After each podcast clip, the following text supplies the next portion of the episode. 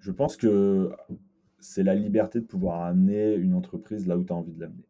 Et ça ne veut pas dire que tu es totalement libre de faire ce que tu veux. Bien sûr, tu as un champ de contraintes qui, est toujours là, mais tu as quand même entre tes mains, euh, et déjà entre deux mains, tu peux faire énormément de choses. Alors quand tu as une dizaine de paires de mains, c'est encore plus fort. Euh, la, capacité de pouvoir euh, aller là où tu penses que c'est le bon chemin, c'est, je trouve ça assez formidable. Il y a, y, a, y a, aussi un, le revers de la médaille qui est la charge mentale et ce que ça représente mmh. sur tes épaules de, de faire ça, mais je trouve ça formidable. Enfin, moi, je ça me passionne de voir, euh, de pouvoir créer ce qu'on a dans la tête et de le rendre concret, de pouvoir le développer et de pouvoir euh, se confronter à une réalité du marché. Et je trouve que c'est quand tu es dans un monde corporate ou quand tu es dans une boîte, tu passes beaucoup de temps à convaincre.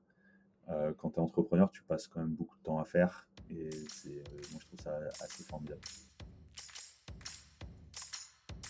Bienvenue sur Comment t'as fait, le podcast de ceux qui veulent comprendre concrètement comment les autres ont fait. Je m'appelle Julien Hatton, je suis cofondateur de l'agence de communication BuzzNative et je vous propose de partir ensemble à la rencontre d'entrepreneurs et dirigeants passionnés et passionnants, pas toujours dans la lumière, mais qui font pourtant rayonner leur structure et leurs équipes. À ces profils au parcours non linéaire, audacieux ou encore atypiques, je n'ai qu'une seule envie, leur poser la question comment t'as fait? Si vous aussi auditeur, vous rêvez de découvrir les coulisses et le quotidien de nos invités, que vous soyez entrepreneur averti, débutant ou en devenir, abonnez-vous et embarquez avec moi chaque semaine pour des épisodes d'une heure qui vous feront gagner des années d'expérience. C'est parti Bonjour chers auditeurs, chers auditeurs. Aujourd'hui pour ce nouvel épisode de la saison 4 du podcast Comment t'as fait les rencontres d'entrepreneurs, j'ai le plaisir d'accueillir Martin Soer, cofondateur de Slin, société qui propose la solution qui permet aux salariés de bien travailler où qu'ils soient. Salut Martin. Salut Julien.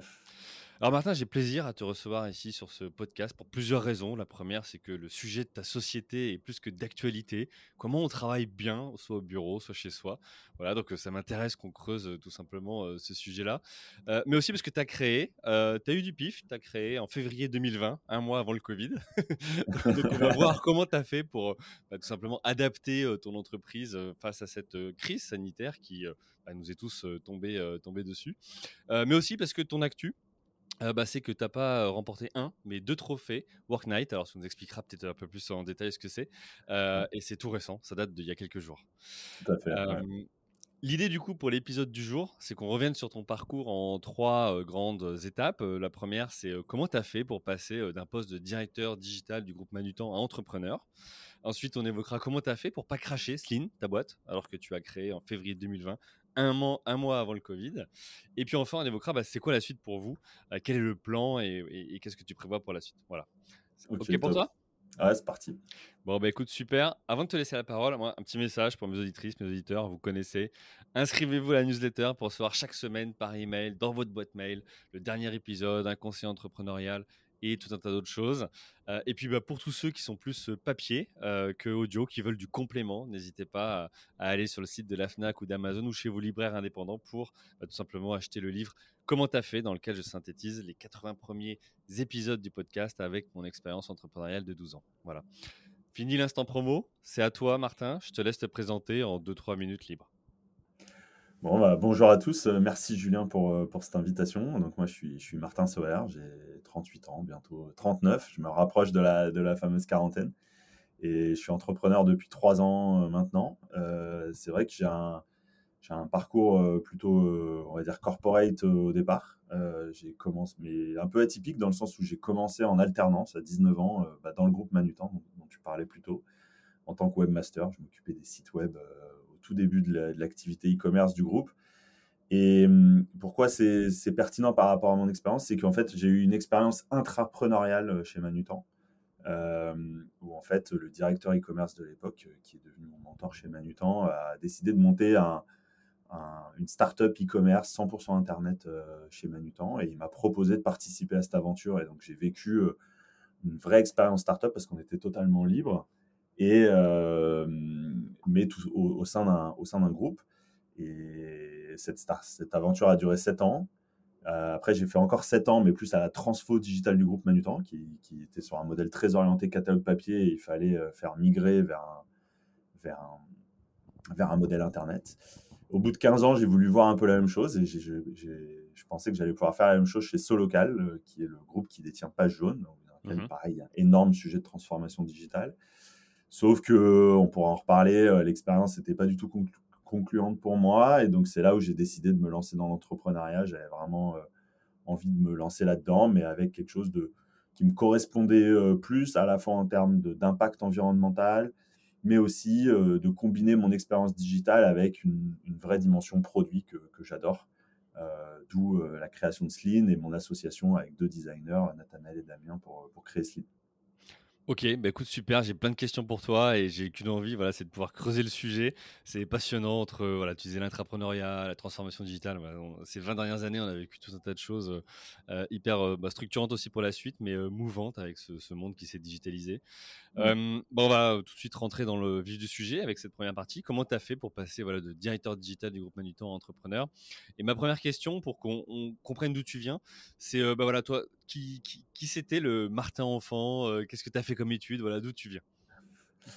Ah, alors, mmh, moi, j'ai jamais été très adapté au système scolaire. j'ai eu la chance de jamais redoubler, mais j'étais toujours très loin. pas très loin, en stress au conseil de classe du troisième trimestre de savoir qu'est-ce qui allait se passer pour moi. Et j'étais plutôt du genre à rien foutre sur deux trimestres et à, à essayer juste de gratter un peu euh, sur le dernier pour ce qu'ils se disent bon quand même c'est dommage de le faire redoubler quoi. En gros à chaque fois je passais comme ça. Euh, et donc j'ai fini à faire un bac électronique parce que en fait euh, j'avais l'impression que ça allait être la même chose qu'on faisait en techno tu sais avec les fers à souder et tout ça. Mmh. c'était hyper théorique et ça me plaisait pas du tout. Et mais ce qui me faisait kiffer à l'époque c'était de faire des bidouiller des sites web euh, c'était un peu le début des sites perso, de ces, toute cette mouvance-là où tu pouvais commencer à te former tout seul sur Internet. Et je m'étais mis dans l'idée de devenir infographiste et de pouvoir euh, designer euh, surtout des sites Internet. ça, tu faisais en parallèle du coup des études? Ouais, complètement. C'était vraiment plus en mode passion, bidouillage là-dessus, voire même à la place des études certaines fois. Et, donc, du coup, à la fin de mon bac, je, voulais me réorienter vers un, vers un BTS euh, plutôt de communication visuelle qui permettait d'accéder à ce type de métier. Mais pour y arriver, en fait, il fallait faire une prépa en art appliqué, qui était une sorte d'année de, prépa euh, passerelle, on va dire. Mmh Sauf que très vite, j'ai compris que j'étais pas fait pour ça. J'avais, euh, j'étais très mauvais en dessin. J'avais un esprit purement créatif au sens artistique assez, assez limité et que je sentais bien que le cap à passer pour pour être bon, euh, bah, nécessitait une énergie que j'avais pas forcément envie de donner. Mmh Mais par contre, euh, j'avais tout ce qui touchait un peu à l'informatique à l'époque, au multimédia, on appelait ça. Euh, ça, ça me faisait kiffer. Et donc, j'ai plutôt décidé de partir sur un, équivalent de BTS qui, qui s'appelait un technicien supérieur en intégration multimédia, où on faisait des CD-ROM et des sites web à l'époque. Ça me fait un petit coup de vieux de ouais, tu nous parles d'il y a 20 ans, là. ouais, exactement. Et donc, euh, donc voilà, et donc c'est ce fameux BTS en alternance qui m'a qui m'a qui m'a projeté euh, dans le monde du travail, qui m'a fait découvrir Manutan et qui, qui m'a du coup euh, amené à, à, à, devenir fan de digital très vite. Mais comment tu as fait pour rentrer chez Manutan? Tu as postulé au hasard? Tu connaissais quelqu'un? Comment alors c'est une, une, bonne histoire parce que en fait j'ai fait, j'ai fait du, du call calling pendant un mois et demi où j'ai appelé 200 entreprises et j'ai fait pris, 350 euh, euh, candidatures spontanées. ouais, exact, exactement. Bah, pas le fameux page jaune, en effet. Exactement. J'ai poncé page jaune euh, pour faire des candidatures spontanées, etc. À l'époque, l'alternance était vraiment très peu développée.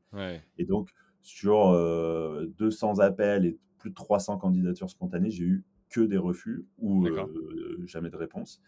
Et on était fin juillet, je commençais début septembre et je dîne avec mon cousin que je voyais très rarement, euh, qui, me dit Ah, c'est marrant, moi je viens de quitter Manutan, c'est une bonne boîte. Euh, si tu veux, je les appelle, si ça se trouve, ça peut les intéresser. Il me rappelle le lendemain, il cherchait quelqu'un. Mmh. Et, donc, j'ai passé l'entretien très vite et ils m'ont dit oui le jour même d'ailleurs, c'était assez dingue. Et donc, voilà comment ça s'est fait. Bon, comme quoi, il faut, faut, faut, parler de sa recherche aussi à sa famille. Et tout. En fait, tout le monde peut aider à ouvrir du réseau et, euh, et, plus on partage, plus on a de chances de s'ouvrir des portes. Complètement. C'est vrai, hein, moi, c'est un truc que j'ai vachement gardé. D'ailleurs, c'est souvent un conseil que je, que je donne. Euh, je, suis je suis pas un, entrepreneur chevronné, mais en tout cas, il faut parler de son projet, il faut parler de ses besoins, il faut activer son réseau, même si on pense qu'on n'en a pas, en fait, on en a un. Mmh. Euh, et ça, ça paye, c'est vraiment très utile. Ok, super. Donc, bah, on, a vu voilà, ce qui t'a façonné, comment tu as fait tes, études, tes choix. Et, et c'est intéressant aussi, tu vois, pour ceux qui se disent Ouais, il faut que dès tout petit, je sache ce que je veux faire et puis poncer une verticale ou un secteur d'activité. Bah, bah, non, en fait, toi, tu as, découvert ce qui te plaisait, mais surtout en faisant ce qui te plaisait pas. Tu plus par élimination. Mais c'est aussi intéressant de construire sa carrière comme ça. Quand on voit ton parcours derrière, on peut se dire que c'est voilà, ça peut être que positif. Oui, et, je pense que s'il y a un truc mmh, de vachement s'écouter et autour, de, ses passions, quels sont les trucs qui te font un peu vibrer et qui, te donnent envie de mettre de l'énergie. Moi, je me souviens, j'étais plutôt un feignant, je travaillais pas beaucoup, etc. etc. Le jour où, où, je suis rentré chez Manutan et j'ai commencé à mettre les mains dedans et à, et à travailler, et en fait, ça, ça m'a, j'ai jamais autant travaillé et pourtant, je, j'étais hyper content et je le faisais pas du tout par, euh, par obligation, mais plutôt par passion. Hmm. Et, je pense qu'il faut vachement s'écouter. C'est hyper important. Ok. Euh, bah écoute, top. Euh, donc du coup, tu, euh, tu rentres chez, chez Manutan? Et, et, là, comment ça se passe? Parce que tu as, évolué et tu, tu, nous as parlé aussi d'un projet d'entrepreneuriat. Ouais, en fait, au début, bah, j'étais une petite main. Hein. Tu vois, je, je, faisais ce qu'on me disait. C'était pas forcément des tâches ultra passionnantes. Mais j'ai toujours eu cette idée de me dire euh, comment tu peux faire un peu plus, déjà pour rendre le job plus intéressant, euh, et en plus euh, pour se dire, bah, finalement, tu es là, fais, fais, les choses bien et va au bout. Et je pense que c'est ça qui a, qui a plu notamment à, Pierre-Olivier le jour où il, donc qui était directeur e-commerce et qui, qui, cherchait à monter une petite équipe pour, voilà, et qui est devenu mon mentor par la suite. Il s'est dit bah ouais lui euh, il va un peu au-delà et moi je monte une équipe euh, avec des gens euh, que je pourrais pas guider matin et soir. Et donc je pense que ça a joué dans son choix. Et je pense que c'est vachement important parce que du coup bah, petit à petit je prenais un peu plus de responsabilités moi je, me musclais j'essayais de me former aussi à côté et quand on a lancé la fameuse startup la Ipso Presto là c'était le grand bain parce que là j'étais tout seul on était cinq et en gros quand tu es cinq chacun qui, qui, adresse un sujet, tu personne pour te dire quoi faire hmm. euh, au quotidien. Et là, là au début, c'était le grand, grand vide parce que j'étais complètement hors de ma zone de confort. Mais au bout d'un moment, en fait, tu te lances, tu y vas et, et, tu te prends des gadins et tu apprends. Et en fait, c'est ça qui m'a vachement forgé après pour la suite. Mais comment ça s'est passé ça? Parce que euh, donc tu disais donc ton, ton, ton boss dit déjà ce qui est super innovant tu vois, on, se dit, bon, bah, voilà, groupe Manutan qui prend le parti de dire, OK, il y a une transformation digitale, en tout cas, il y a, un monde qui évolue, nous, on va essayer de monter une start-up euh, en interne, essayer de tester des choses. En tout cas, je pense que c'était ça la démarche à l'époque. comment tu fais, toi, pour être dans cette équipe-là? Est-ce que c'est lui qui t'a proposé, toi qui as postulé? Toi, Comment tu en arrives à être parmi ces cinq-là et c'était quoi ton rôle? Ouais, c'est lui qui vient me voir euh, un jour, je me souviens très très bien, euh, qui me dit Écoute, Martin, euh, on est en train de travailler sur un projet, un nouveau site web, mais à, part de ceux qu'on a l'habitude de faire habituellement. on va être une petite équipe, on, ça, va être, ça va être un gros projet. Est-ce que ça te dit d'en faire partie? Mmh. C'est ça le brief. Et là, je me dis, euh, je, sais, franchement, je ne comprenais pas ce que j'étais en train d'accepter. Et bah là, il y a peu de détails quand même. ouais, ouais, franchement. faut lui faire confiance pour y aller, quoi.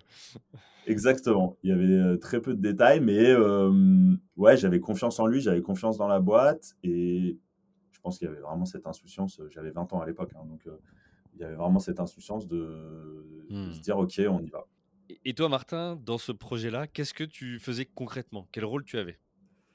J'étais vraiment en charge du, site web. Euh, c'est-à-dire que bah, déjà dans la phase projet, euh, il a bossé avec une agence qui s'occupait du design et l'ergonomie. Et après, il fallait faire toute la partie intégration. J'ai bossé avec un développeur et je me suis occupé bah, de la création du site, toute la partie, on va dire, plus euh, front-end.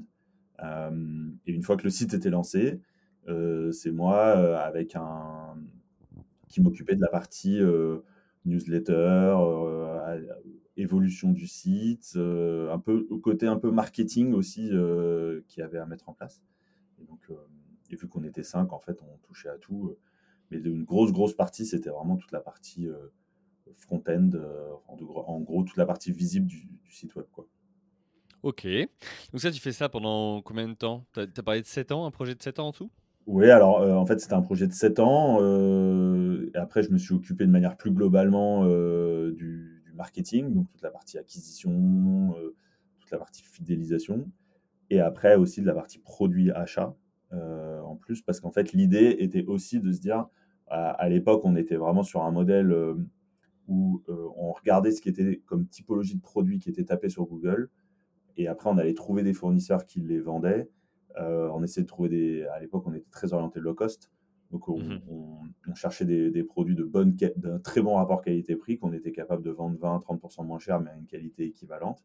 Et donc, du coup, ça faisait du sens que j'ai l'acquisition et la partie produit et la partie achat pour pouvoir créer un modèle d'acquisition qui, qui, soit hyper optimisé. ça, c'était hyper passionnant parce qu'à la fois, on s'occupait de la partie euh, pure marketing, acquisition, référencement sur Google, payant, gratuit. Et euh, toute la partie, bah, on trouve les produits, on trouve le bon positionnement prix qui nous permettait de répondre euh, à ces requêtes, à ces requêtes-là. Et ça, c'était hyper passionnant parce que c'était hyper intégré. Mmh. Ok. Et, et, ça, comment tu as fait pour, pour te former? Tu as, hum, appris sur le tas? Comment tu as fait pour euh, évoluer comme ça? Complètement, vraiment euh, sur le tas, en faisant, euh, mmh. avec aussi des, des, agences, notamment toute la partie référencement payante. Mmh. je l'ai apprise avec une agence qui s'appelle Resoneo, je peux leur faire un peu de pub aujourd'hui, c'est une super agence, qui, qui, avec qui j'ai tout compris, toute la technicité. Et, et ce qui était passionnant, c'était à la fois au-delà de la technicité, c'est de comprendre qu'est-ce qu'il fallait qu'on change sur notre site web, pour mmh. euh, mieux convertir. Donc en termes d'ergonomie, en termes de profondeur de choix, en termes de positionnement prix, en termes de photos, etc., euh, etc. Et donc c'était hyper intéressant d'essayer d'aligner toutes les planètes pour que d'être capable d'avoir un taux de conversion le plus optimisé possible euh, sur des gens qui ne connaissaient pas du tout. Quoi. Et en plus, à l'époque où le e-commerce, notamment en B2B, était était très peu développée. Ok. Euh, elle existe toujours cette, cette startup? Non, elle a été fermée. Bah, au bout de 7 ans, elle a été fermée. Alors pour plusieurs raisons, des, raisons de rentabilité, puis aussi une raison de stratégie de marque. Euh, parce mmh qu'à côté, il y avait la marque Manutan, euh, qui aussi se développait sur Internet. Et donc ça faisait un peu bizarre d'avoir deux marques.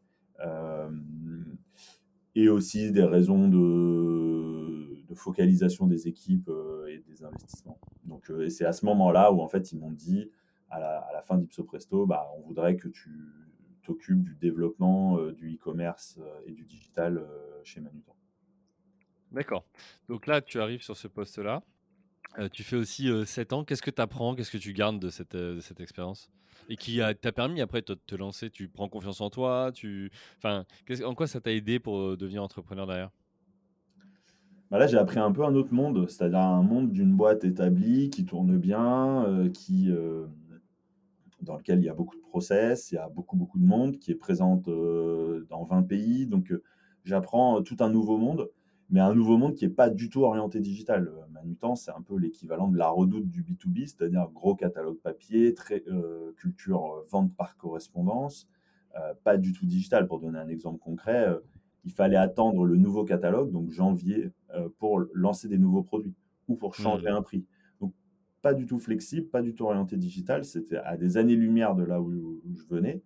Euh, et donc, bah, je me suis confronté un peu à OK, on va faire la même chose que Ipso Presto, mais à l'échelle du groupe, sauf que j'ai vite compris que ça allait être plus compliqué. Euh, donc, je suis rentré dans une logique de change et de transformation.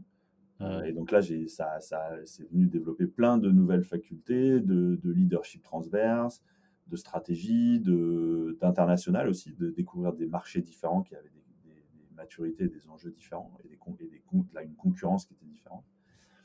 Et j'ai eu la chance, au bout de quelques années, de rentrer au COMEX euh, du groupe. Donc j'étais vraiment, euh, je faisais partie des, des, quelques dirigeants du groupe. Et ça, c'était aussi encore un autre step parce que là, j'ai compris aussi ce que c'était de diriger un groupe de cette taille-là Mmh. Euh, avec tous les enjeux que ça représente. Euh, côté en bourse en plus. Donc, avec aussi ces, ces sujets-là. Et donc, là, ça m'a permis de comprendre réellement le fonctionnement d'une boîte au sens large. Et pour répondre à ta question de qu'est-ce que ça m'a aidé pour, pour dans mon carrière d'entrepreneur, déjà, ça m'a permis de comprendre comment fonctionne une grosse boîte, ce qui m'aide aujourd'hui dans mon, dans mon process de vente notamment.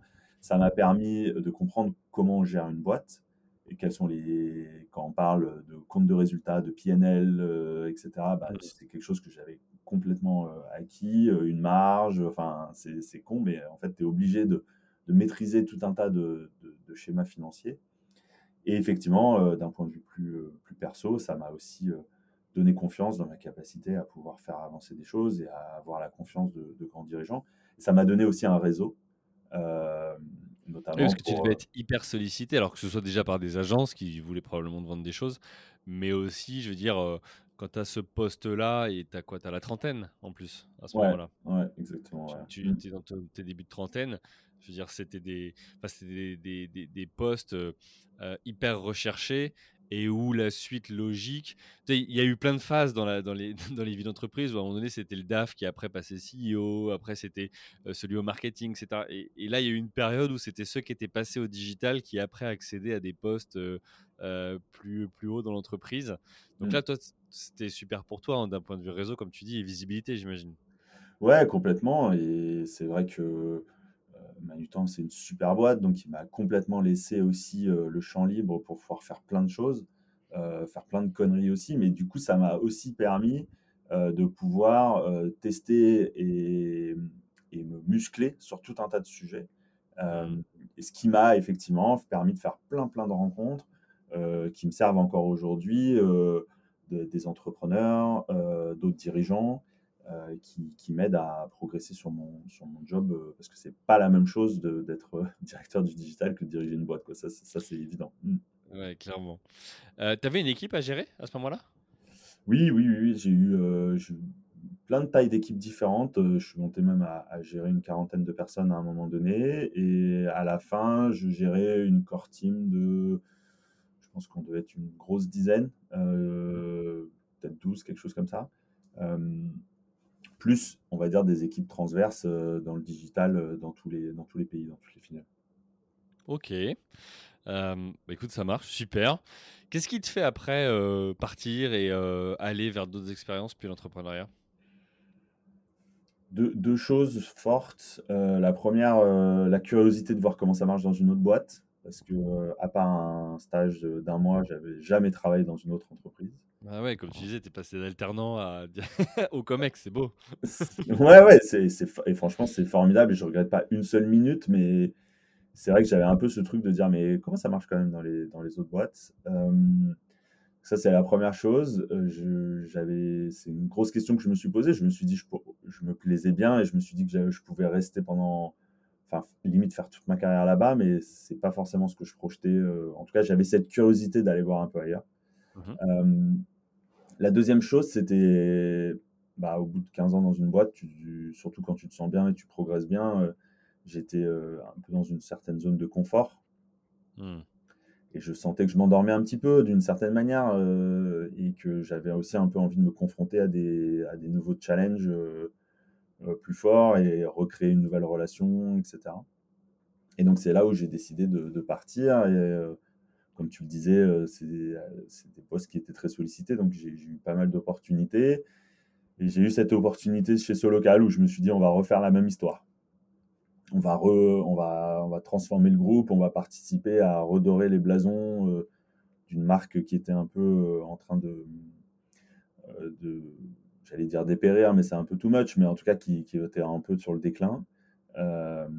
et sauf que j'ai découvert un contexte très différent, très très très Manutan, c'est une boîte familiale, certes cotée, mais familiale qui détient la. D'ailleurs, ils sont sortis de la bourse là.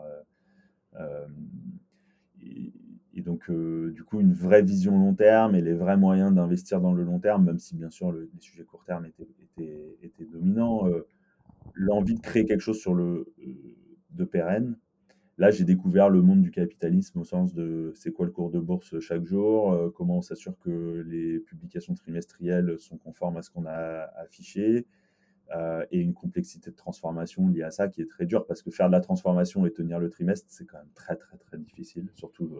ouais, parce que c'est deux choses complètement opposées. Je veux dire, aller montrer des beaux chiffres au trimestre, c'est du court terme. la transformation, c'est du long terme. Donc, c'est comment tu deals avec ça? C'est pas simple. Ouais, exactement. c'est extrêmement difficile. Et moi, j'étais sur des sujets plutôt long terme. Et donc, bah, j'étais en permanence confronté au fait que bah, on me disait finalement non, on va pas le faire, non, on va pas investir, non, on va faire différemment. Et donc, je sentais que je pouvais pas m'exprimer pleinement. Et du coup, bah, très vite, je me suis dit que je pourrais pas rester. Quoi. Mmh. Ok. Et, alors à ce moment-là, bon, tu te dis, ok, je reste pas, mais comme tu disais, au regard de ton parcours, des sollicitations, j'imagine que tu avais des opportunités devant toi. Qu'est-ce qui fait qu'à un moment donné, tu n'as pas choisi entre différents futurs employeurs, mais plutôt entre le fait de retourner dans une entreprise ou de créer la tienne? Qu'est-ce Quel a été le déclic? Le déclic, il a été de me dire euh, finalement, euh, retrouver une opportunité comme un UTAN, ça allait être un peu la loterie, euh, parce que tant que tu n'es pas dans la boîte, finalement, tu ne peux pas réellement savoir si, à quel point tu vas pouvoir transformer la boîte. Et, et j'ai eu un peu cette révélation de me dire, est-ce que vraiment tu as envie de mettre de l'énergie dans de la transfo ou dans de la création from scratch? Et et je me suis dit, bon, bah, ok, tu as tenté une expérience euh, from scratch. Euh, j'avais toujours un peu cette euh, petite voix à côté de moi qui me disait, il faut que tu te lances dans l'entrepreneuriat, mais c'est un gros step. et là, je me suis dit, bon, bah, il faut, faut, faut que tu tentes cette aventure-là. Et, et, très vite, je me suis mis en mode, qu'est-ce que je peux lancer comme type de business? Ok, donc là, tu as 35 ans à peu près. Ouais, exactement. tu as 15 ans d'expérience, des beaux postes. Euh, des beaux noms aussi sur le CV, hein, Manutan mmh. et ce local. Et, euh, et, tu te dis, euh, ok, je me lance dans un contexte où bah, c'est pas le même que quand tu as 20 ans et tu es étudiant et tu pas de famille, pas de foyer et tout ça, j'imagine. ouais, ouais, exactement. bah ouais, j'ai un, un, enfant, un projet de deuxième enfant, un projet de deuxième enfant dans les cartons bah forcément tu gagnes bien ta vie, donc tu as un loyer cher, tu as des crédits, tu as, enfin, mmh. pas, pas, mal de choses qui, qui te disent, tu as une petite voix qui te disent est-ce que tu es sûr que c'est une bonne idée? Mais finalement, franchement, je, assez vite, je, je, me dis tout ça reste matériel. tente l'aventure, de toute manière, c'est pas plus tard que ça sera mieux, il y aura toujours une bonne raison de ne pas le faire, et donc je me dis, euh, je me dis ça, c'est pas, pas forcément facile pour, euh, pour ma compagne, euh, mais. Ouais, tu en as parlé avec elle? Toi, ça, c'est un vrai sujet aussi autour de l'entrepreneuriat, c'est-à-dire que. Ok, tu te lances. Enfin, moi, je me suis lancé. J'étais étudiant, célibataire, donc tu fais ce que tu veux. 23 ans, bon, j'ai pas d'engagement. Quand tu le fais 10, 15, 20 ans après, avec une famille, etc., c'est aussi un choix collectif quelque part. Donc euh, voilà, comment vous comment as géré ça?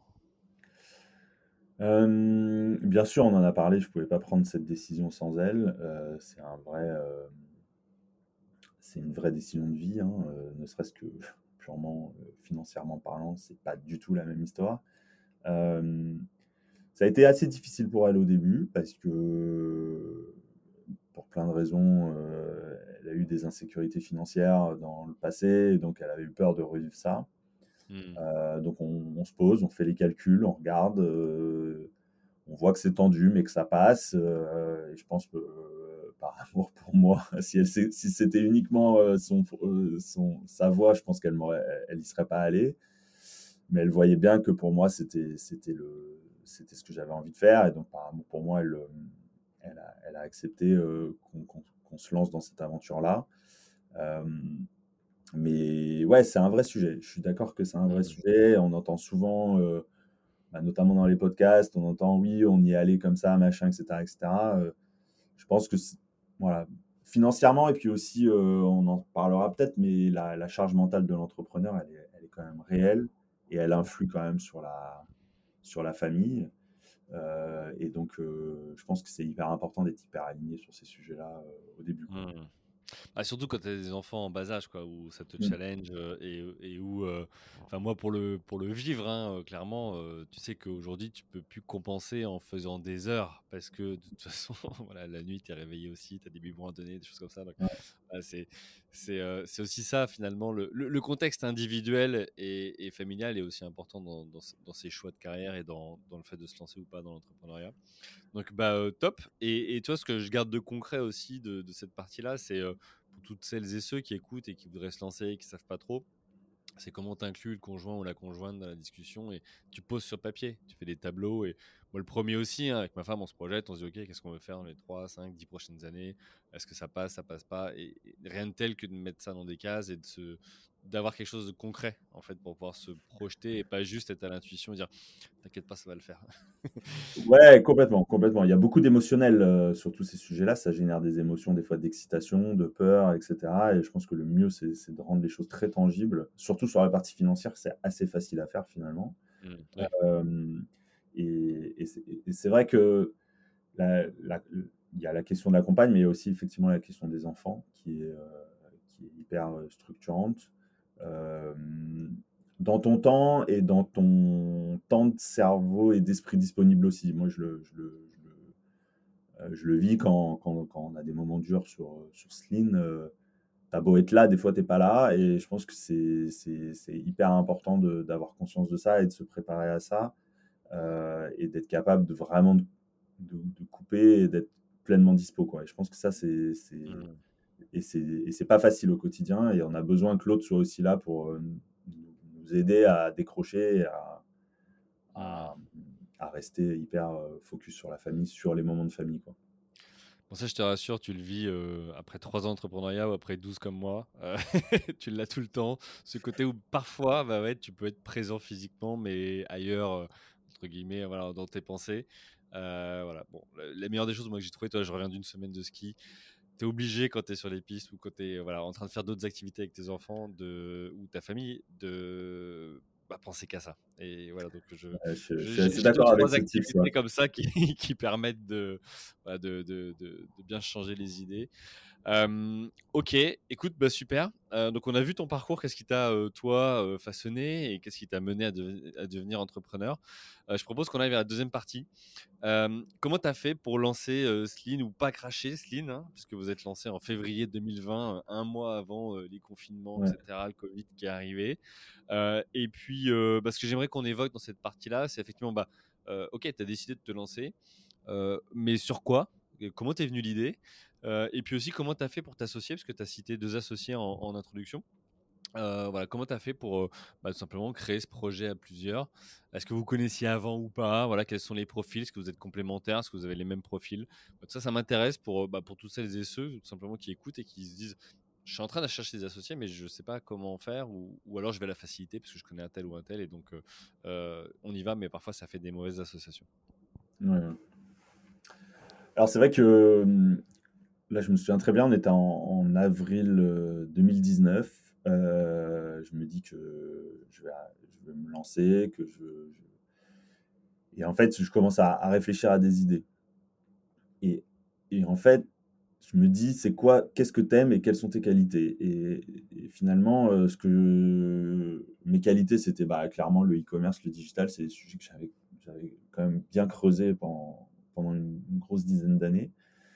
Euh, mais en fait, quand tu regardes le sujet du e-commerce, en gros, il y avait deux sujets. Soit tu as un distributeur, tu achètes des produits, tu les revends, mais sauf qu'aujourd'hui, ça, euh, lancer un business dans l'e-commerce là-dessus, ça veut dire que tu te retrouves face à toutes les énormes marketplaces qui existent, euh, donc euh, Qui casse les prix, et donc qui euh, cassent les prix, et, euh, enfin une nouveau, un nouveau Amazon. Même sur, même avant, il y avait des, des sites spécialisés. euh, alors il y en a encore qui, qui sont hyper bons, hein, les Alltrix sur le sur le vélo, ce genre de choses, mais mais bon, ça restait quand même un- très difficile. Euh, je me voyais pas lancer ça, je voyais pas trop ma valeur ajoutée à créer un- de, la, de la différenciation là-dessus.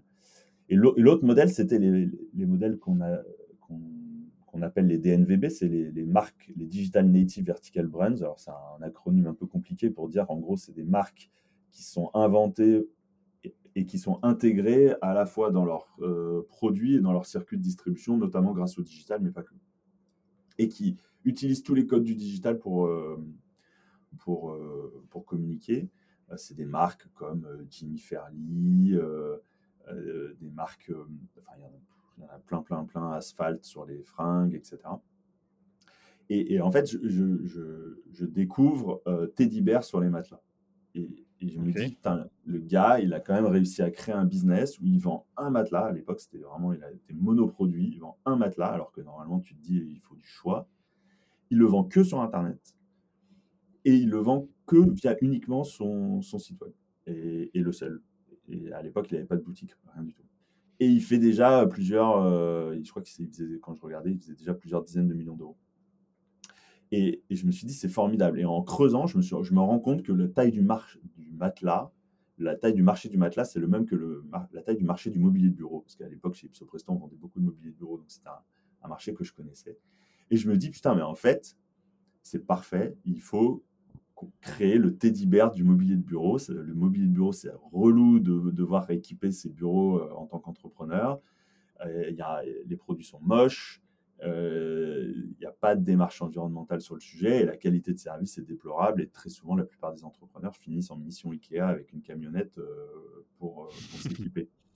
Et donc je me dis, formidable, on va créer le teddy bear du mobilier de bureau. J'appelle trois copains qui avaient aménagé leurs locaux il n'y a pas longtemps et je leur dis, raconte-moi. Ils commencent tous par, oh là là, quelle galère, c'est une énorme, c'est hyper chiant et tout. Donc je me dis, tiens, tu touches un truc. Et je contacte Julien, qui est le fondateur de Teddy Bear, et je lui demande si je peux, on peut prendre un café ensemble pour qu'il m'explique un peu. Et hyper gentiment, euh, il, prend, il prend du temps, il me sort à limite son PNL, il me met en relation avec des gens, il me, il, me guide, etc. Mais en vraiment dans une transparence énorme, vraiment incroyable. Et là, je me dis, OK, c'est parti.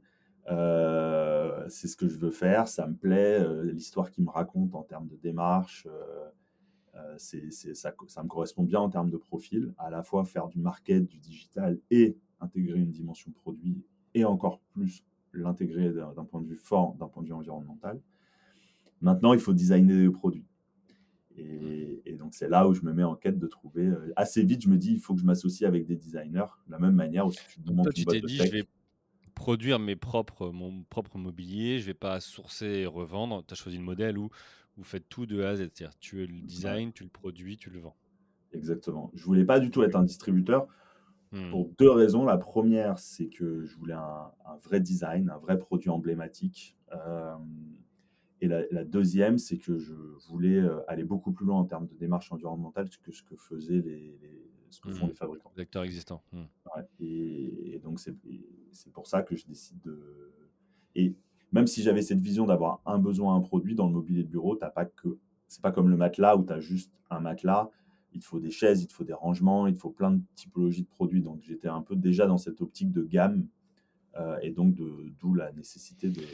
de, Ouais, parce que quand tu commences pour être le plus léger possible d'un point de vue modèle économique, tu fais quoi? Tu as une gamme, tu as déjà plusieurs produits, tu as déjà. Enfin, comment tu. Donc, euh, donc, euh, je pourrais te raconter, je réponds à ta question, du coup, je pourrais te raconter comment c'est rencontré avec Nathanaël et Damien. Mais en gros, euh, à partir du moment où Nathanaël et Damien rentrent dans le projet, on décide de sortir un bureau, une chaise. Et, donc là, ils se mettent à designer notamment un bureau. Alors la chaise, au début, on se dit qu'on va la, pour le coup, on, fait une petite exception, on va la sourcer parce que designer et produire une chaise de bureau, c'est des très gros investissements parce que mmh c'est un produit assez technique. Euh, et donc, ils se mettent à designer un bureau. Et donc, on, se met d'accord assez vite sur un bureau et on se dit qu'on va lancer la production de ce bureau-là euh, en France. Ok. Ok.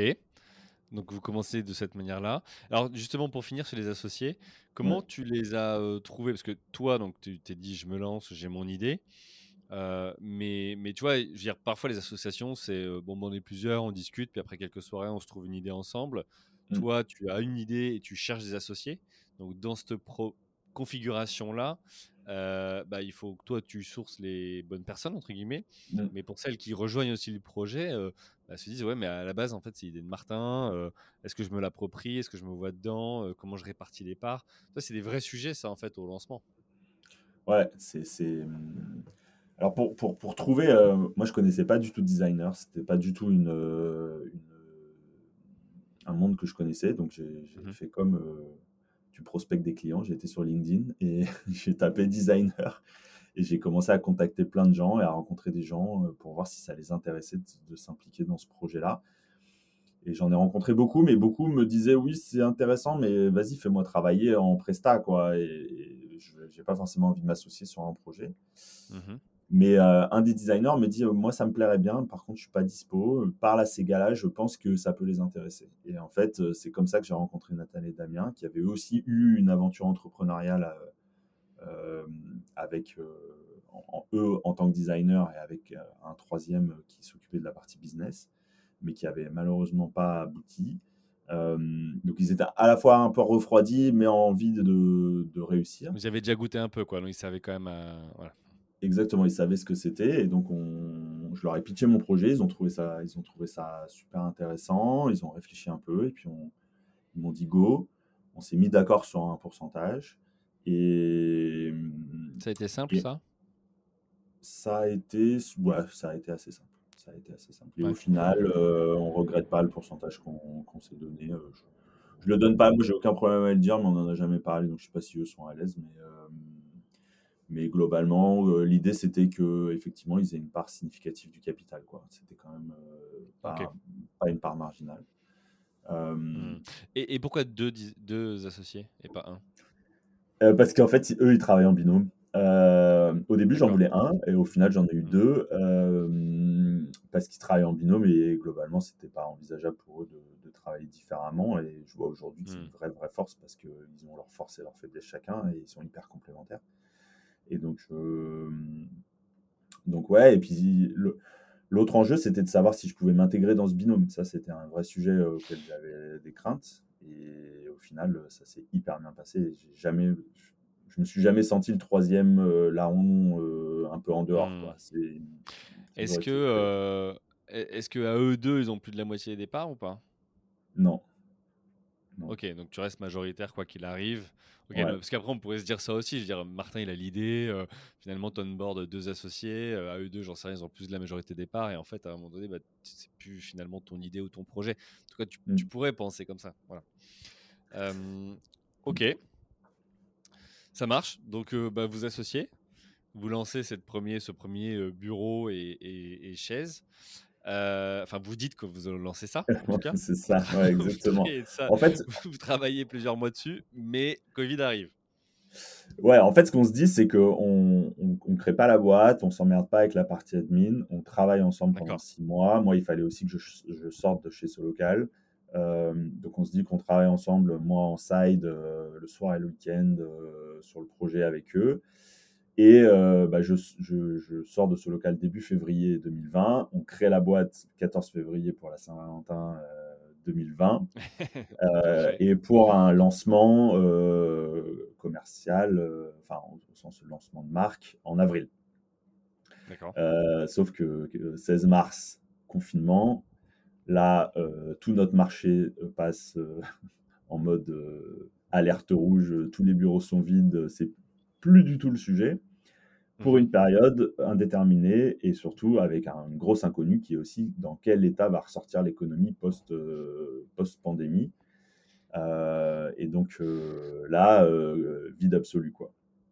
Et, alors, et vide absolu, mais en même temps, pour financer le projet, tu as fait quoi? Vous avez fait vos économies Vous avez fait un emprunt? Parce qu'à ce moment-là, tes charges fixes, ça continue. quoi. Ouais, alors heureusement, là, on était pour le coup euh, très, très, très light, hein, parce qu'on n'était que tous mmh. les trois. Euh, eux se payaient avec leur, leur, leur, activité de designer et moi, j'avais mon chômage. On a, mis, on a mis 10 000 euros à trois dans la boîte, euh, donc on avait 10 000 euros sur le compte, entre guillemets. Donc, je dirais que le, sujet n'était pas tant de dire comment on paye les salaires ou quoi que ce soit, ça, on a, on a eu de la chance là-dessus. mais par contre, plus, de, plus de marché, quoi. C'était mmh. surtout ça. et donc, un peu ce truc de est-ce qu'on met la tête dans le sable et on, se dit que ça va repartir ou est-ce qu'on pivote? Et je me souviens, j'ai eu un call avec un pote entrepreneur qui me dit Martin, je comprends même pas pourquoi tu te poses la question. Là, tu n'as pas le choix, il faut que tu pivotes. Quoi. C'est, mmh. tu, te, tu, te, doutes pas dans, la, dans, dans, quel état sont toutes les boîtes en ce moment. Quoi. Toi, c'est intéressant ce que tu dis parce que il y a vraiment ce sujet de parfois, quand on est entrepreneur, en tout cas moi dans ceux que j'accompagne, tu te rends compte que ils se sentent isolés, ils sont seuls et ils osent pas trop partager, tu vois, leurs questions, leurs questionnements ou autres, de peur de dire, bah mince, dans ma boîte, ça se passe pas bien en ce moment ou autre. Mais c'est ça aussi l'entrepreneuriat. Il y a des hauts, il y a des bas. Et, plus tu échanges avec les autres, plus ils te donnent aussi des retours d'expérience, ils t'ouvrent l'esprit, ils t'ouvrent une, autre perspective. Et là, finalement, un de tes potes t'a aidé finalement peut-être à faire un bout de chemin dans bon bah en fait euh, ok on, va pivoter c'est nécessaire et c'est maintenant et, probablement parce qu'en plus vous étiez light donc vous aviez encore la possibilité de le faire.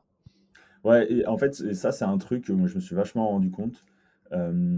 Tu parles avec les gens leur boîte elle va toujours hyper bien quoi. Euh, et, en fait quand des fois tu connais le back office euh, tu te dis mais pourquoi tu juste c'est ok que des fois tu as des problèmes et tu as tellement peur que ça se sache, etc. Et c'est vrai que des fois, en fait, euh, tu as un mec qui a un problème, ça fait téléphone arabe et, et du coup, euh, ça, peut, ça peut avoir un impact sur ta boîte. Mais moi, je parle assez ouvertement de mes problèmes parce que en vrai, ça crée de l'empathie vis-à-vis des gens et les gens, ils ont, quand, quand, quand tu dis j'ai un problème, les gens, ils ont envie de t'aider. Et, mmh. et c'est vraiment ce que je retiens. Il faut, il faut parler de ces questionnements, il faut parler de ces problèmes. Et oui, potentiellement, des fois, ça peut se savoir, mais c'est OK. Et en fait, quand tu montes une boîte, euh, il y a toujours des problèmes. Enfin, je veux dire, soit tu n'as pas de clients, soit tu as des problèmes pour produire. Quoi. En général, c'est toujours ça. Ouais, c'est ça, c'est... mais c'est aussi ça, tu vois, la promesse de ce podcast-là, c'est que quand tu vas dans les réseaux euh, d'affaires, networking ou autre, euh, enfin, tu vas, tout le monde en costume, te dit tout va bien, ma boîte c'est la numéro un, nickel, tout. Et, et en fait, c'est pas ça qu'on a envie de voir. ça, oui, pour faire du business, évidemment, mais mais ce que tu as envie de savoir, c'est OK, ton entrepreneur, ton père entrepreneur, euh, c'est-à-dire celui qui fait comme toi, comment il a fait pour relever ces challenges-là? Euh, et, là, ce qu'on fait en ce moment, on parlait de comment toi tu as fait, tu te lances, tu as le Covid qui te tombe dessus, je veux dire, ton projet, il change du jour au lendemain. Euh, bah ouais, c'est une galère qui arrive. Pour autant, vous avez été résilient et vous avez fait évoluer. Donc, comment vous avez fait évoluer la boîte ou le projet à ce moment-là? On pose, on fait un workshop qu'on essaie de structurer au maximum dans lequel on pose tous les scénarios possibles post-Covid. C'est-à-dire, on se dit, euh, qu'est-ce qui va se passer? On essaie de faire de une espèce de prospective à court terme qui est de se dire, euh, on est fin 2020, où, est l'économie, où sont les boîtes? Et donc, on dit, euh, bah, les boîtes ont plus un sou, elles sont en mode économie maximum. On dit, les bureaux sont vides au parce que tout, tout, tout le monde est parti en full remote. Donc, euh, il, faut, il faut réutiliser les bureaux. Euh, on dit euh, le télétravail va se pérenniser, il faut complètement transformer les modes de travail, etc. etc. En fait, on prend tous ces trucs-là. On met à chaque fois quelle, pourrait être notre proposition de valeur. Donc, on avait des idées de dire, par exemple, il y avait un truc qui tout le monde va aller à la campagne et, tout le monde voudra une espèce de cabane de jardin avec un, mmh bureau au fond de cabane de jardin. Donc, nous, on monte un business de, de cabane de jardin hyper orienté bureau un truc où on dit bah on aide les boîtes, à, enfin les bureaux à être réhabilités en logement ou dans d'autres types d'activités. Euh, et le scénario euh, qu'on retient, c'est le télétravail va se pérenniser et il va y avoir un énorme problème qui est que personne n'est équipé pour euh, télétravailler. Personne n'a une bonne chaise, personne n'a de bureau, personne n'a ce qu'il faut. Et donc, il n'y a rien sur le marché qui est à la fois design, joli, qui prend pas trop de place, qui est éco-responsable et surtout qui est ergonomique et confortable. Et, donc on prend ce postulat de dire on veut adresser ce marché-là, euh, à la fois avec du B2C et avec du B2B, en disant que bah, en fait c'est les boîtes dont la, qui vont être leur, leur responsabilité va être de s'assurer que leurs collaborateurs travaillent dans les meilleures conditions à la maison. Et donc on, on, dit all-in sur ce scénario-là. Et là, Nat et Damien se mettent à designer des, des produits pour répondre à, ça. Donc ils se mettent à, mmh regarder, à dessiner plein de typologies de produits. Et moi, en parallèle, je réfléchis, je restructure tout ce qu'on avait imaginé, le BP, euh, la proposition de valeur, le, le, branding, enfin tout, avec ce modèle-là. Et donc, on, et, on lance en juin un mini-site qui présente euh, le, bureau, le bon bureau, la bonne chaise pour télétravailler, euh, 100% made in France. Et, euh, et on lance une campagne de crowdfunding en septembre 2020.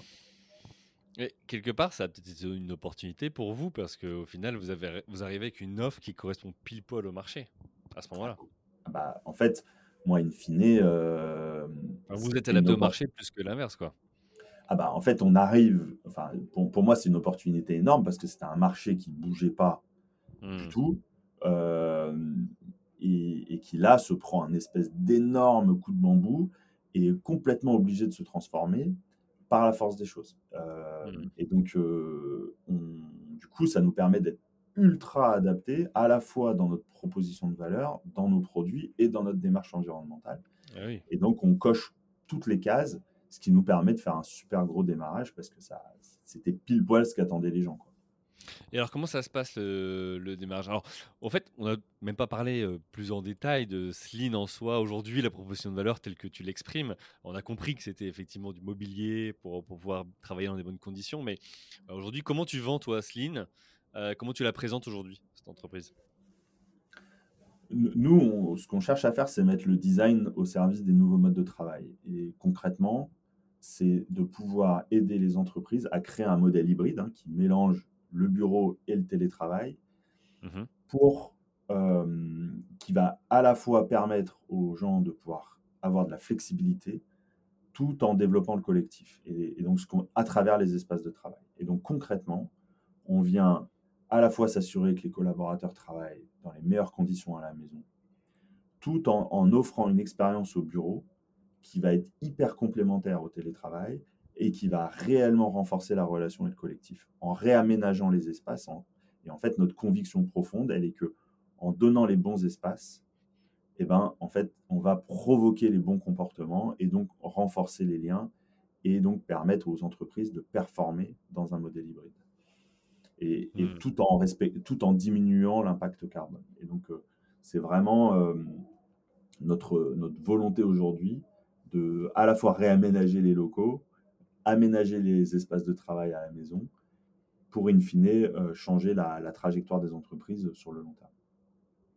Ok. Ok. Et pourquoi ce nom Slean C'est-à-dire quoi? En fait, chez Manutan, j'ai été formé au Lean Six Sigma. Et, quand j'ai découvert le marché du mobilier de bureau, je me suis dit, putain, c'est tout sauf Lean.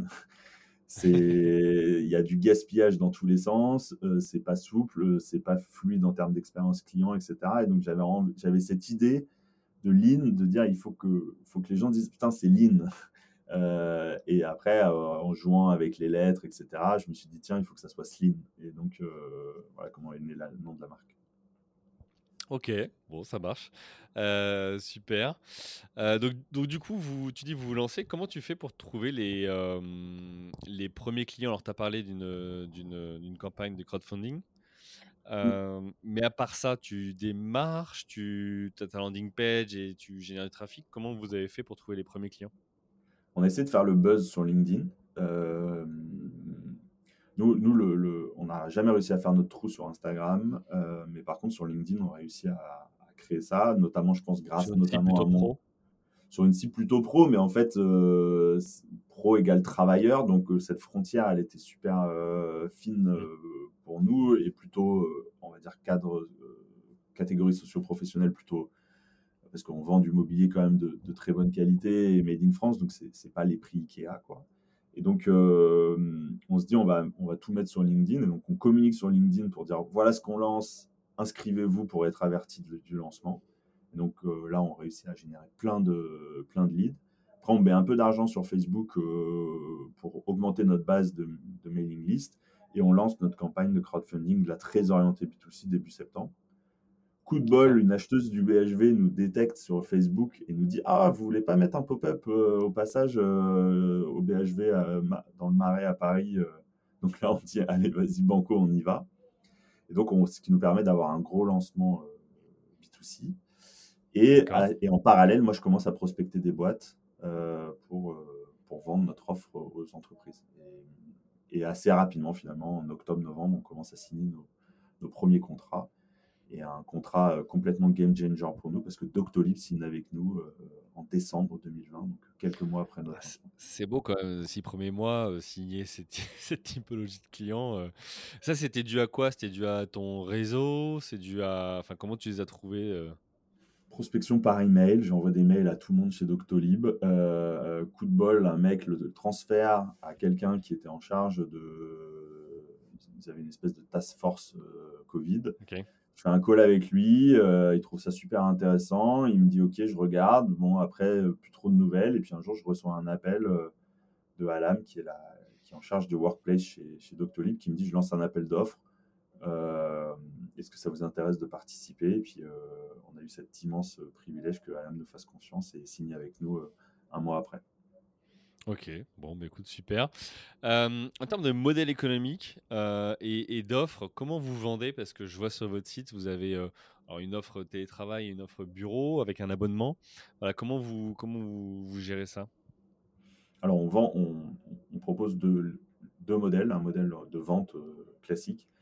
Mais nous, on croit énormément au modèle en abonnement, notamment pour les espaces de bureau, au sens les locaux de l'entreprise. Pourquoi? Parce qu'en fait, on voit que les, les, modes de travail évoluent en permanence, les entreprises se réorganisent en permanence. Et, mais par contre, les espaces sont totalement figés et ne permettent pas finalement de pleinement euh, répondre à leur, à leur, usage premier, qui est de créer finalement ce, lieu de rencontre et de, création de relations, mais qui, qui, doit être hyper adapté aux usages des gens.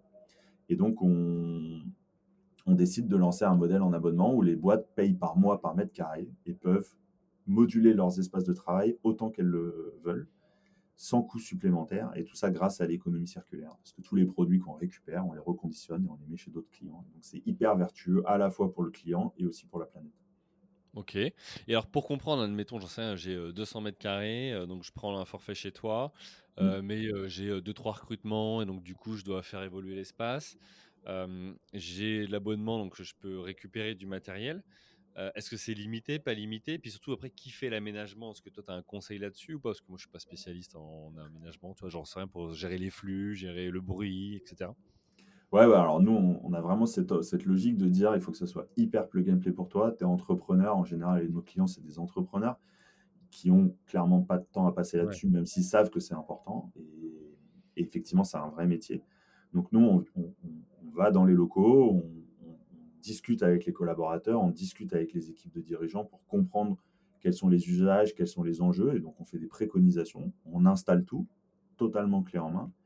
Et après, le, on retourne voir les équipes tous les trois mois pour s'assurer est-ce que ça marche, est-ce que ça, qu'est-ce qu'on pourrait optimiser, qu'est-ce qu'il faut mmh. changer, est-ce que la boîte a évolué aussi entre temps euh, pour pouvoir euh, adapter les espaces. Et donc, on fait des préconisations d'amélioration ils sont, ils sont validés, puis après on reprend et on réinstalle du nouveau mobilier. Et, ça, c'est euh, inclus dans le forfait, le fait que vous veniez, le fait que vous installiez, etc. Ok, super. Donc, clé en main, tous les pain points de j'ai pas le temps, je sais pas organiser mon bureau, j'évolue vite. En fait, vous levez tout ça grâce à ce forfait. ok. Tu vois, ouais, c'est vrai que c'est super intéressant parce que bah, nous, on a eu le cas là où, où on a dû réorganiser notre plateau avec euh, voilà, des nouveaux collaborateurs qui sont arrivés.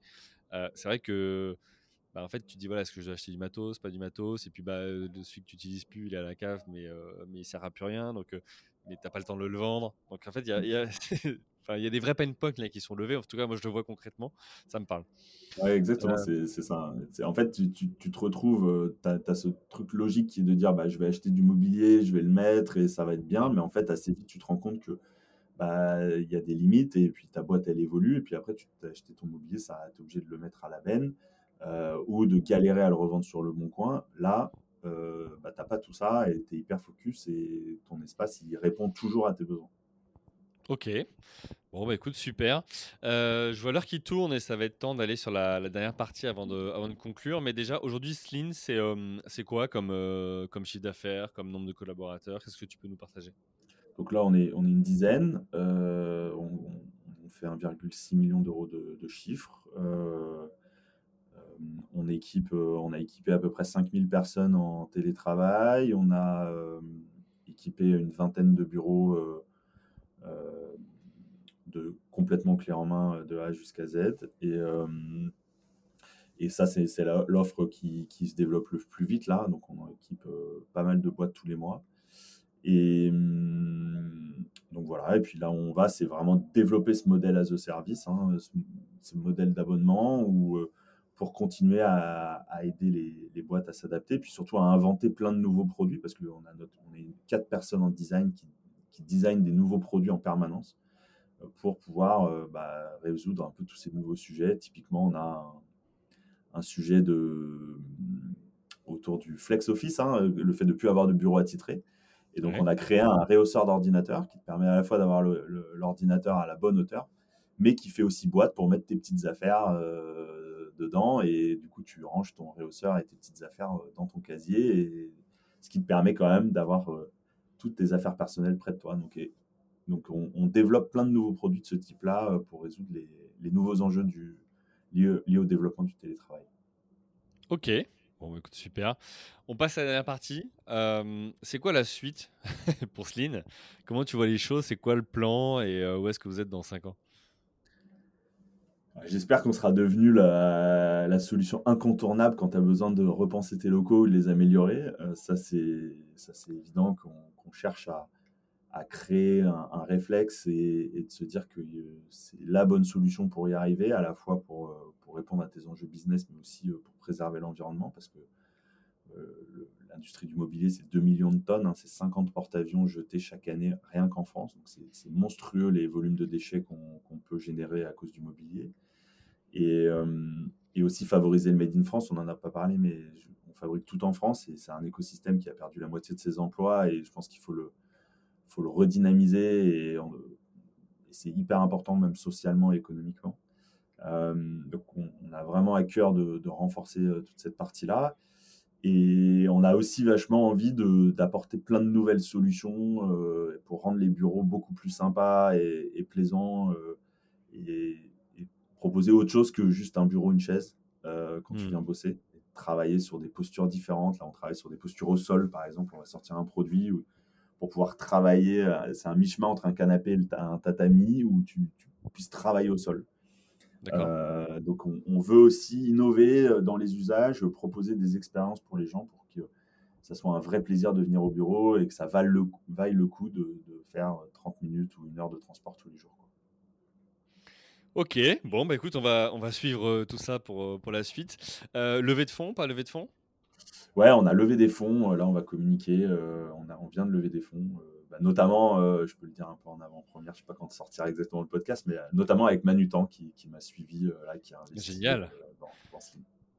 Ah ouais, donc tu as vraiment un bon, un bon lien avec eux et, c'est top que même si bah, tu sois parti de l'entreprise, ils continuent à, à, te soutenir. Donc bah, voilà, j'aime bien voir ce genre de relation et, on reste des humains et, c'est beau de, de, voir ça.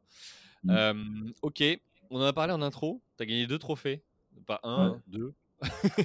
c'est quoi ces trophées? Ouais, bah c'est en fait, euh, il y a un média qui s'appelle Republic Workplace qui a créé les Work Night. Euh, c'est les trophées de l'environnement de travail. Et c'est assez. On est hyper touché d'avoir touché ces trophées parce que c'est vraiment des, directeurs immobiliers, des directeurs environnement de travail de, très belles entreprises. Donc des vrais experts de, l'écosystème qui, votaient. Et on a pitché sur nos deux solutions, la, solution d'équipement télétravail et la solution d'aménagement de bureau. Et on a gagné le bronze et l'argent dans nos catégories face à des mastodontes, des gens vraiment euh, qui, font des choses géniales. donc c'était euh, c'était franchement assez inattendu parce que voilà, quand il y a telle concurrence, on, se dit que c'est mmh difficile de, de, faire sa place. Mais c'est une on a été hyper touchés, très belle reconnaissance, et puis ça nous a donné une belle visibilité, une belle légitimité aussi. Donc euh, c'est important pour, pour, se développer auprès des grands groupes. Donc, euh, donc ouais, ouais, on est, on est hyper fiers et touchés de, de ces trophées bravo, félicitations à toute l'équipe. Euh, ouais, Work Night, moi au début je me suis dit, tiens, c'est un truc pour euh, les, ceux qui bossent de nuit, les voilà, ça prête un peu à confusion. Je me suis dit, tiens, est-ce qu'ils mettent en valeur quelque chose d'autre Enfin, tu vois, bon, peu importe. Non, c'est plutôt la, la, nuit du futur of work qu'ils appellent ça. Voilà, Ok. ok, il est temps de conclure. Une dernière question pour toi et que je pose à tout le monde. C'est ça veut dire quoi pour toi, même si maintenant, enfin tu disais tout ça fait que trois ans, mais trois ans ça compte en entrepreneuriat. ça veut dire quoi pour toi entreprendre ou être entrepreneur? C'est quoi ta vision? Je, je, je, pense que c'est la liberté de pouvoir amener une entreprise là où tu as envie de l'amener. Et ça ne veut pas dire que tu es totalement libre de faire ce que tu veux. Bien sûr, tu as un champ de contraintes qui, est toujours là, mais tu as quand même entre tes mains, euh, et déjà entre deux mains, tu peux faire énormément de choses. Alors quand tu as une dizaine de paires de mains, c'est encore plus fort. Euh, la, capacité de pouvoir euh, aller là où tu penses que c'est le bon chemin, c'est, je trouve ça assez formidable. Il y a, y, a, y a, aussi un, le revers de la médaille qui est la charge mentale et ce que ça représente mmh. sur tes épaules de, de faire ça, mais je trouve ça formidable. Enfin, moi, je, ça me passionne de voir, euh, de pouvoir créer ce qu'on a dans la tête et de le rendre concret, de pouvoir le développer et de pouvoir euh, se confronter à une réalité du marché. Et je trouve que c'est quand tu es dans un monde corporate ou quand tu es dans une boîte, c'est tu passes beaucoup de temps à convaincre. Euh, quand tu es entrepreneur, tu passes quand même beaucoup de temps à faire. Et c'est, moi, je trouve ça assez formidable. Ok, bon bah écoute, super. Euh, bah, merci beaucoup, merci à toi euh, pour euh, bah, ce retour d'expérience, ces partages concrets voilà, qui vont aider nos auditrices, nos auditeurs. Pour tous ceux qui veulent te retrouver, donc Martin Soer sur LinkedIn, mmh. on a compris que tu étais plutôt, plutôt actif. et pour tous ceux qui veulent découvrir bah, les différentes solutions que tu proposes, donc slean.com, S-L-E-A-N.com. et vous trouverez toutes les solutions voilà, pour travailler dans des meilleures conditions. Euh, merci, euh, merci à toi. Euh, merci à vous aussi, chers auditrices, chers auditeurs. Merci à vous, chers auditeurs, d'avoir suivi l'épisode jusqu'au bout. Si vous êtes arrivé jusqu'ici, c'est que le podcast vous a plu. Alors, pour nous aider à continuer, rendez-vous sur votre plateforme d'écoute de podcast préférée et laissez-nous un avis 5 étoiles avec un commentaire positif ou un message pour notre invité du jour. Parlez du podcast autour de vous, c'est le meilleur moyen de nous aider à vous proposer du contenu de qualité. C'en est fini pour aujourd'hui. Un grand merci à vous et à la semaine prochaine.